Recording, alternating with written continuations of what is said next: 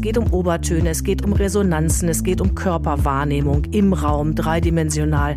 Und das ist nur möglich in einem wirklich real existierenden Raum, in dem man gemeinsam sich aufhält. dass ich Aufgaben gebe und lasse die Studenten oder die Schüler Videos von sich machen, wie sie was singen. Das fand ich super hilfreich, das werde ich auch beibehalten. Das hoffe ich so sehr, dass diese Angst nicht in den Menschen bleibt, sondern dass die Menschen umso mehr hinterher in Konzerte gehen.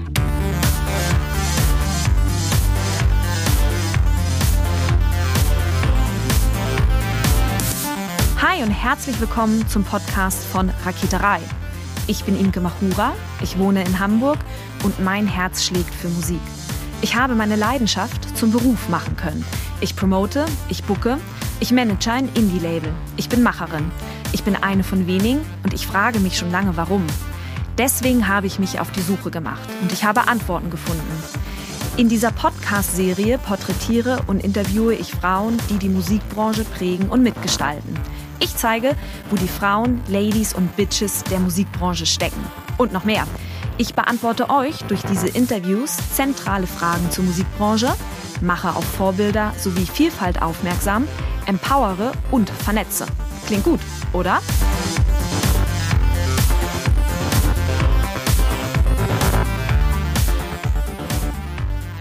Hi Britta, herzlichen Dank, dass du dir Zeit genommen hast. Hallo Imke, ich freue mich. Wir erleben gerade etwas, das die Musikbranche eigentlich kennt. Denn das, was sich heute Corona-Krise nennt, das nannte sich ja vor ein paar Jahren noch Digitalisierung wie man es auch betrachtet, das Ergebnis ist in jedem Fall sehr ähnlich. Denn damals brach der Umsatz ein, weil plötzlich weniger CDs gekauft worden sind oder sich verkauften. Heute bricht der Umsatz ein, weil aufgrund einer weltweiten Pandemie ein Kontaktverbot herrscht, weshalb Auftritte abgesagt werden mussten. Britta, du bist Musikerin und du bist von der aktuellen Situation unmittelbar betroffen. Denn das Einschränken von Kontakten, das bezieht sich ja nicht nur auf Konzerte, sondern auch auf das Unterrichten selbst. Nimm uns mal mit in deine Welt. Woran arbeitest du aktuell und erzähl uns gerne von deiner Musik. Ja, ich bin Komponistin und Texterin. Ich schreibe meine eigene Musik. Das ist meistens Jazz, was dabei rauskommt. Ich beschäftige mich sehr viel mit Improvisation, singe und spiele in verschiedenen äh, Ensembles und äh, unterrichte tatsächlich auch äh, sehr viel. Das schon seit einigen Jahren und gebe Kurse. Also das sind so meine drei Säulen, auf denen ich mein Business sozusagen aufgebaut habe. Ja.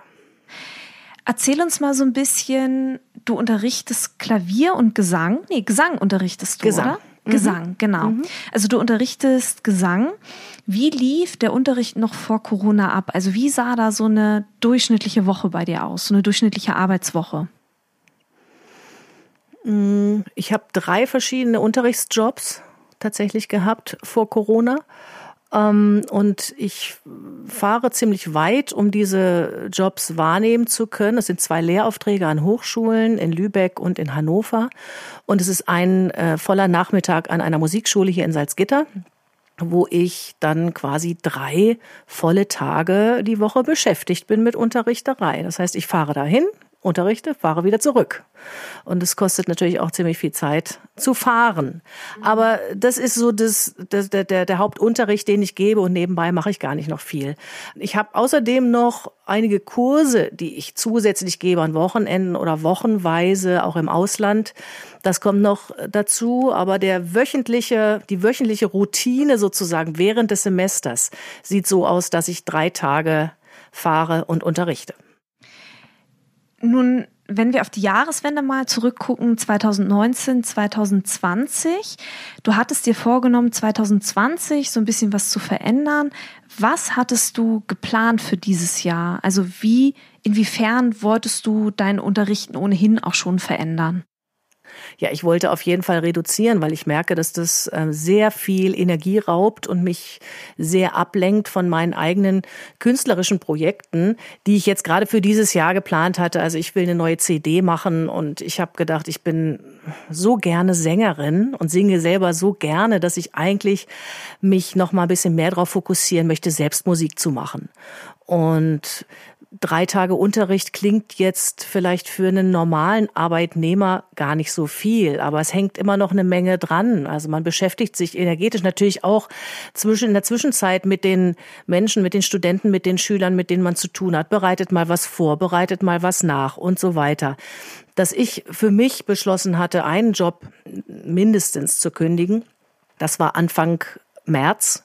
Da habe ich das eröffnet und habe gesagt, ich werde aufhören, einen Lehrauftrag zu machen und hatte zwei Wochen Zeit, eigentlich durchzuatmen und zu denken, ja, ab April habe ich ganz viel Zeit und kann mich endlich auch diesem CD-Projekt widmen.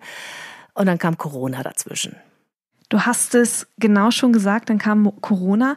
Was war das für ein Moment, als dir dann auch bewusst wurde, dass Corona in jedem Fall darauf Einfluss nehmen wird? Ja, Corona bedeutete dann plötzlich, dass eben ganz viele äh, Konzerte abgesagt wurden. Mein Toskana-Kurs, der kurz bevorstand, der sollte Ende März stattfinden in Italien, wurde natürlich sofort abgesagt. Und auch alle anderen Sachen Konzerte und Kurse, die bis zum Sommer stattfinden sollten. Und ich habe gedacht, uh, da brauche ich brauche doch, aber wie verdiene ich mein Geld? Und es war überhaupt nicht klar am Anfang, ob das Semester äh, hier in Niedersachsen in Hannover überhaupt stattfinden würde oder ob es nicht abgesagt wird. Also es war alles total in der Schwebe. Das war im März in den Semesterferien.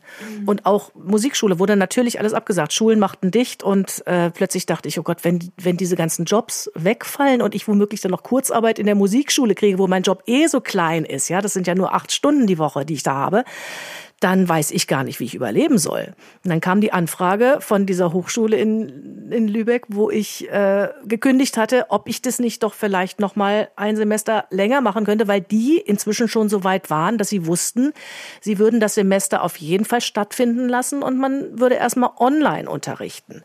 Und dann habe ich sofort gesagt, ja, Natürlich, weil alles andere bricht ja gerade weg. Also nehme ich den Job doch zurück. Mit Kusshand mache ich das doch für ein Semester länger. Daraufhin kam dann aber auch ähm, die Nachricht, dass Hannover auch tatsächlich stattfindet, dass auch die Lehrbeauftragten Honorare weiter gezahlt werden würden. Das stand auch total in den Sternen. Also es waren quasi so zwei Wochen, wo ich überhaupt nicht wusste, wie geht das denn jetzt gerade weiter? Also totale Unsicherheit. Aber es war jetzt nicht so, dass ich da äh, eine Schockstarre oder sowas äh, gehabt hätte oder Angst, dass es nicht weitergeht, sondern ich wusste, es geht weiter. Nur wie es weitergeht, das musste ich in dem Moment dann eben auch für mich entscheiden. Okay, also mache ich jetzt wieder weiter Unterricht und mache vielleicht jetzt auch viel Unterricht, wenn denn alles wieder stattfinden sollte wie geplant. Aber ich bin zumindest äh, finanziell total abgesichert dadurch. Du hast quasi aus der vermeintlichen Not eine Tugend gemacht und bist auf Online-Unterricht umgestiegen.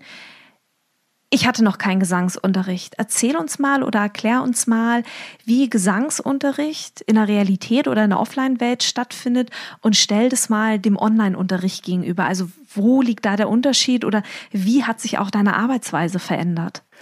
Die große, das große Problem beim Online-Unterrichten ist ja, dass man, egal welches Portal oder über welchen Anbieter man das macht, ähm, Latenz hat. Das heißt Zeitverzögerung ist da und die kann nicht umgangen werden. Da gibt's gerade noch keine Tools. Das ist gerade noch nicht so weit technisch, dass das möglich ist. Also normalerweise sieht es so aus, dass ich in einem Raum bin, in dem nacheinander die einzelnen Schüler kommen und bei mir dann eine Stunde, je nachdem, wie lange sie haben, 30 Minuten, 45 Minuten oder 60 Minuten Unterricht haben. Ich sitze meistens am Klavier und begleite die Schüler am Klavier. Das heißt, wir machen gemeinsam Musik. So sieht mein Gesangsunterricht aus. Und es ist ein relativ ganzheitlicher Gesangsunterricht. Das heißt, es findet auf verschiedenen Sinnesebenen eben auch statt. Also das heißt, wir singen uns meistens warm. Das heißt, wir machen ein paar Übungen und die entwickle ich dann oft auch in dem Moment, wo derjenige, diejenige vor mir steht und ich höre, was gerade heute vielleicht angesagt ist. Mhm. Das heißt, ich habe kein festes Konzept, was ich abspule, sondern ich, ich bin sehr feinfühlig, wer da steht und was er gerade braucht und in welcher Stimmung er sich gerade befindet. Also das heißt, dieses ganze, diese komplette sinnliche Wahrnehmung eines Menschen, der den Raum betritt, die fällt natürlich jetzt weg. Und normalerweise sieht es so aus, dass ich Klavier spiele und Lieder begleite und wir entweder Übungen machen oder dann eben auch das an Stücke, auf Stücke anwenden. Das ist alles gerade nicht möglich. Das heißt, ich habe einen Raum, ich sitze in einem Zoom-Raum sozusagen, also ein, ein virtueller, virtueller Raum. ein virtueller Raum, empfange dort meine Studenten oder Schülerinnen und kann mit denen nicht gleichzeitig Musik machen. Das heißt, ich, wir sind auf, auf technische andere Dinge angewiesen. Also das heißt, die brauchen eigentlich auch immer zwei Devices, mit denen sie arbeiten, damit das alles so problemlos geht. Die müssten dann, entweder sie singen a cappella, also ohne Begleitung, völlig trocken, oder sie haben ein Playback, was sie abspielen, zu dem sie dann singen. Das höre ich dann wiederum über das Mikro, was besser oder schlechter ist auf der anderen Seite und je nach da, danach entscheidet sich dann eben auch die Qualität. Ja, und äh, durch diese Latenz geht es nicht wirklich. Also ich kann zwar Akkorde legen am Klavier und die können auf der anderen Seite dazu, weil sie hören ja das Klavier auch, können dazu dann was singen, aber das geht überhaupt nicht, wenn es in Time ist. Also wenn es nach einem bestimmten Takt geht, dann ist die Verzögerung, verschiebt sich das so sehr, dass das eben nicht möglich ist gemeinsam. Und das ist schon sehr schade. Das heißt also, ihr habt diese Herausforderung quasi jetzt in dieser ganzen Corona-Zeit habt ihr auch noch nicht geschafft, irgendwie zu umgehen, weil die Technik noch so weit, nicht so weit ist. Aber wie kannst du als Gesangslehrerin trotzdem noch für diesen Mehrwert sorgen? Kannst du durch, durch dein Können diese Latenz irgendwie, keine Ahnung, überbrücken oder ähnliches, dass du dementsprechend dann einsetzen kannst? Oder wie geht ihr damit um, dass bei deinem Schüler auch quasi ein Lernerfolg am Ende der, des Gesangsunterrichts auch zu, zu sehen oder zu hören ist? Also ich habe das schon probiert. Manchmal, man kann es ja ausprobieren, wie lang die Latenz ist, ja, wie lange die Verzögerung ist. Das heißt, ich habe es schon gemacht, dass ich gespielt habe mit meiner eigenen Time, die ich habe hier und der Student singt dazu immer um eine Viertel verschoben, weil das eben gerade die Latenz ist. Also es ist vielleicht eine Viertelnote oder sowas oder eine Achtelnote. Das heißt, wenn ich darum weiß, wie viel Latenz ich habe, kann ich so spielen, nee, andersrum. Also, der Genuss bei der Art und Weise zu unterrichten oder zusammen zu musizieren ist auf der Seite des Studenten oder der Studentin ein großer, weil die hören ja, die singen ja direkt zu meinem Klavier, was sie hören. Das heißt, für die ist alles, ist alles super. Das, ja, nur für mich ist die, ist die Verzögerung ja so, dass ich es verzögert höre. Das heißt, wenn ich mir selber beim Klavierspielen dann nicht zuhöre, sondern ich höre nur darauf, was der Student macht, was auf der anderen Seite gesungen wird, kann ich ja schon beurteilen, kann ich ja schon hören, was da passiert. Nur es erfordert natürlich äh, großes Multitasking, die eine Seite des Gehirns quasi äh, vom Klavier abzukoppeln, was man natürlich auch hört. Also auf Dauer gesehen ist es nicht möglich, jedenfalls nicht für mich. Äh, kognitiv, es klingt kognitiv wahnsinnig herausfordernd. Ja. Und du hast erzählt, du hast vor Corona drei Tage die Woche unterrichtet. Wie viele Tage sitzt du jetzt im Schnitt am Notebook, unterrichtest dann quasi virtuell? Genau das Gleiche, weil das, ich habe das genauso organisiert. Also das, der Punkt ist, dass jetzt ja langsam wieder umgestellt wird auf Präsenzunterricht. Ich habe aber die, den Stundenplan genauso gelegt, wie ich ihn auch in echt machen würde. Ja, ab und zu mache ich natürlich, verschiebe ich dann was, aber ich versuche trotzdem diese drei Tage beizubehalten. Weil ich sitze ja sowieso auch viel am, am Computer mit den anderen Projekten, mit den künstlerischen Projekten, die ich gerade mache, Videos, äh, Songs arrangieren und so weiter. Das findet ja auch alles am Computer statt. Also versuche ich, das möglichst so gebündelt zu lassen und eben auch an drei Tagen zu machen, was manchmal nicht ganz möglich ist, weil zwischendurch braucht man doch auch Pause. Also das ist, das ist erschöpft auf eine andere Art und Weise. Also ich finde es ich bin nicht so müde am Ende des Tages, wenn ich den ganzen Tag online unterrichtet habe. Aber es ist erschöpft anders. Diese digitale, diese digitale virtuelle Arbeit macht, mhm. macht schon was mit einem, finde ich. Ist mal so ein Blick in die Zukunft, Online-Unterricht, ist das etwas, das Musikschulen perspektivisch mit anbieten sollten? Oder sagst du, nee, das funktioniert nicht, also wir brauchen schon die Präsenzzeit vor Ort? Vielleicht kann man es mit einbinden. Vielleicht kann man ab und zu das mal machen, wenn jemand äh, partout nicht kommen kann, keine Zeit hat, dass man das vielleicht einmal im Monat macht. Also die, die, die Möglichkeit kann ich mir schon denken, aber ähm, und es geht auch, wenn man Menschen vorher im realen Leben gut kennengelernt hat, dass man sie hinterher virtuell äh, online unterrichtet, weil man dann eben den Menschen schon in, im Ganzen erlebt hat und weiß, wie es klingt. Also was für mich wirklich ein großer Punkt ist, ich brauche die Akustik, also ich brauche akustische, bestimmte gute akustische Gegebenheiten im Raum. Damit arbeite ich sehr. Also ich bin zwar Popsängerin oder Jazzsängerin und äh, meistens ähm, hat man ein Mikrofon, durch das man singt, aber ähm, es geht um Obertöne, es geht um Resonanzen, es geht um Körperwahrnehmung im Raum, dreidimensional.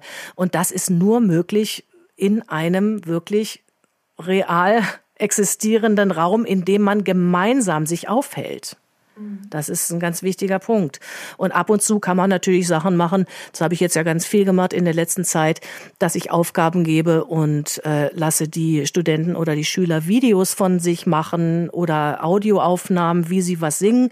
Das fand ich super hilfreich. Das werde ich auch beibehalten, weil das eben tatsächlich ganz besonders ist. Die die, äh, die Schüler dann nochmal über die, ganz dicht am Ohr über Kopfhörer zu hören, wenn man sich das hinterher abhört. Also die ähm, Arbeitsweise, diese Strategie, eine Aufgabe zu stellen, die ich dann im Laufe der Woche bis zur nächsten Stunde ähm, zugeschickt bekomme, finde ich gar nicht so schlecht. Das würde ich, glaube ich, auch tatsächlich weiter beibehalten.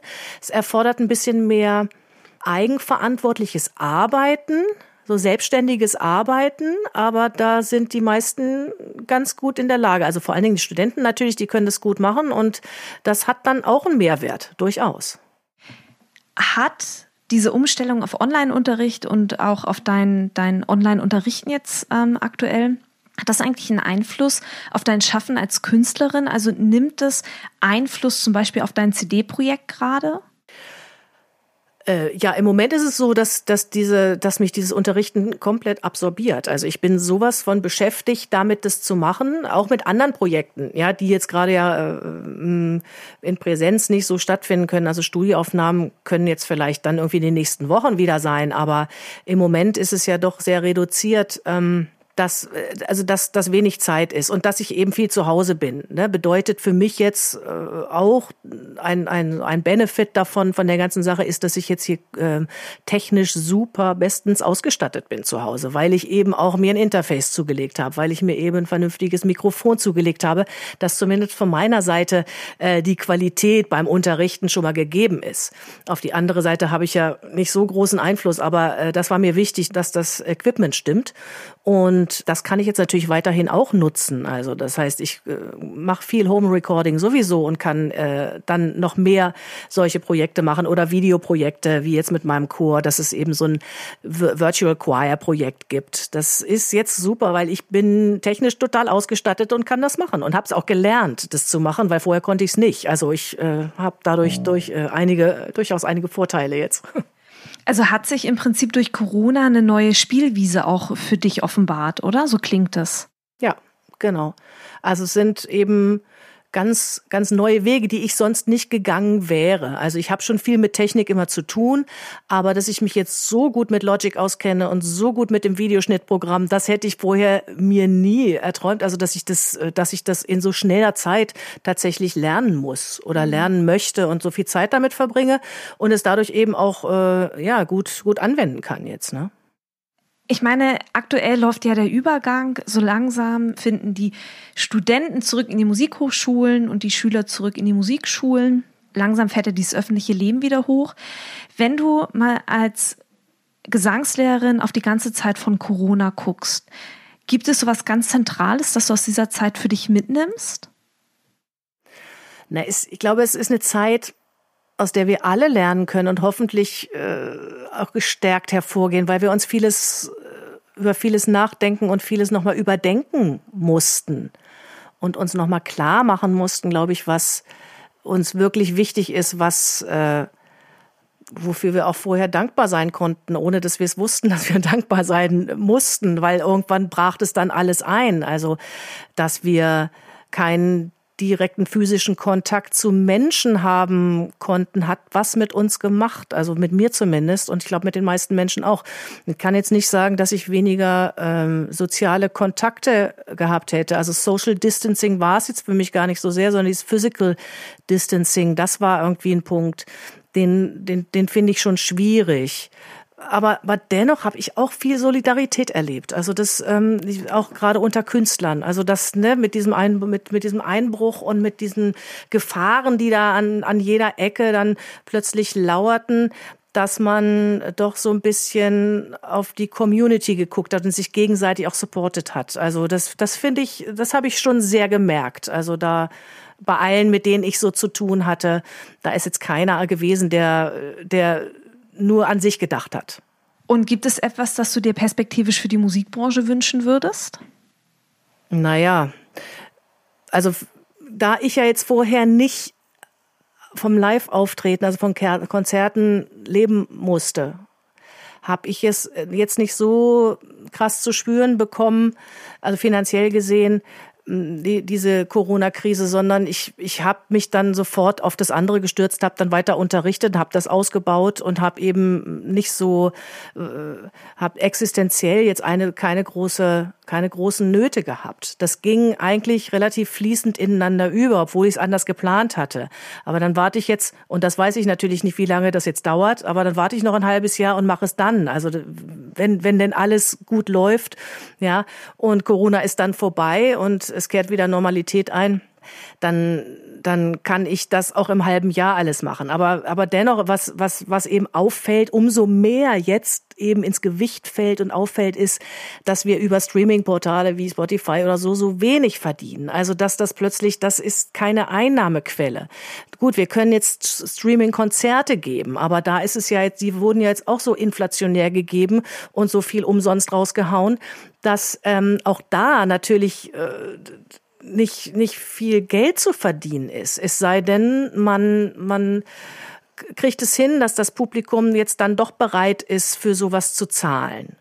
Das ne, ist jetzt vielleicht ein Prozess, der, der ansteht, weil es ja immer mal wieder sein kann, solche, dass solche Krisen kommen. Also man weiß es nicht. Also wenn diese ganzen, diese ganze, diese Live-Konzerte nicht mehr stattfinden. Ich bin, ich mache Jazz und ich lebe davon, dass das live funktioniert und ich improvisiere. Das mache ich auch am liebsten live ja, mit, mit Menschen. Das, da bin ich einfach drauf angewiesen. Und wenn das nicht äh, stattfindet, muss es andere Wege geben. Und die weiß ich gerade noch nicht so ganz genau. Außer dass ich jetzt natürlich YouTube-Videos machen kann und mich dort zeigen kann, weiß ich gerade noch nicht, wie es dann weitergehen kann.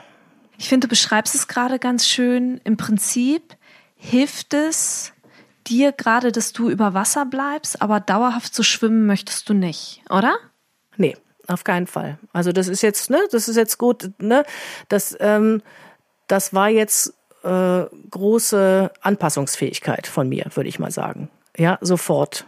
So spontane Anpassungsfähigkeit äh, an das, was da gerade sich verändert hat. Und das geht ganz gut. Aber wenn ich jetzt nochmal hm, drüber nachdenke, wie ich das in Zukunft haben möchte, würde ich einige Dinge verändern an der Situation. Definitiv. Ich würde lieber gerne mehr singen, aber das ist jetzt ja gerade nur alleine möglich zu Hause. Mit dem Chor geht das auch gerade gar nicht. Also schwierige, schwierige Zeit für Sänger und für Musiker generell natürlich. Dir bleibt immer noch der Ort unter der Dusche zum Singen. Mm, super, genau. Gibt es noch irgendetwas, das du hinzufügen möchtest? Also ich hoffe ganz, ganz doll, dass wenn diese Corona-Krise mal vorbei ist, und ich hoffe, das ist sie bald, dass sich das legt. Also dass die Infektionszahlen quasi so runtergehen, dass keine Gefahr mehr besteht, dass man sich wieder frei bewegen kann, dass man sich wieder in den Arm nehmen kann, dass das nicht ein Trauma bei den Menschen hinterlässt oder so eine Paranoia. Also vielleicht ist es ja dann irgendwann wieder möglich, in Konzerte zu gehen und tatsächlich eng an eng ja, in einem Raum Kultur zu genießen und dass man keine Angst haben muss, neben einem sitzt einer, der vielleicht infektiös ist und der eventuell ein Virus oder Bakterien überträgt. Also das, das, das hoffe ich so sehr, dass eben mh, diese Angst nicht äh, in den Menschen bleibt, sondern dass die Menschen umso mehr hinterher in Konzerte gehen, weil sie wertschätzen können, dass eben es so, so wichtig ist, live Kultur zu erleben. Also was das, was für ein Wert dahinter steckt und wie schön das ist, mit Menschen Kultur zu genießen. Das hoffe ich. Das war Britta Rex. Herzlichen Dank, dass du dir Zeit genommen hast. Sehr gerne. Danke, Imke. Herzlichen Dank fürs Zuhören. Ich habe jetzt noch drei kleine Infos für euch. Wenn ihr etwas auf dem Herzen habt oder euch Gedanken zu dieser Folge kamen, die ihr mir gerne mitteilen möchtet, dann sucht sehr gerne den Austausch zu mir. Ihr erreicht mich unter imke.raketerei.com.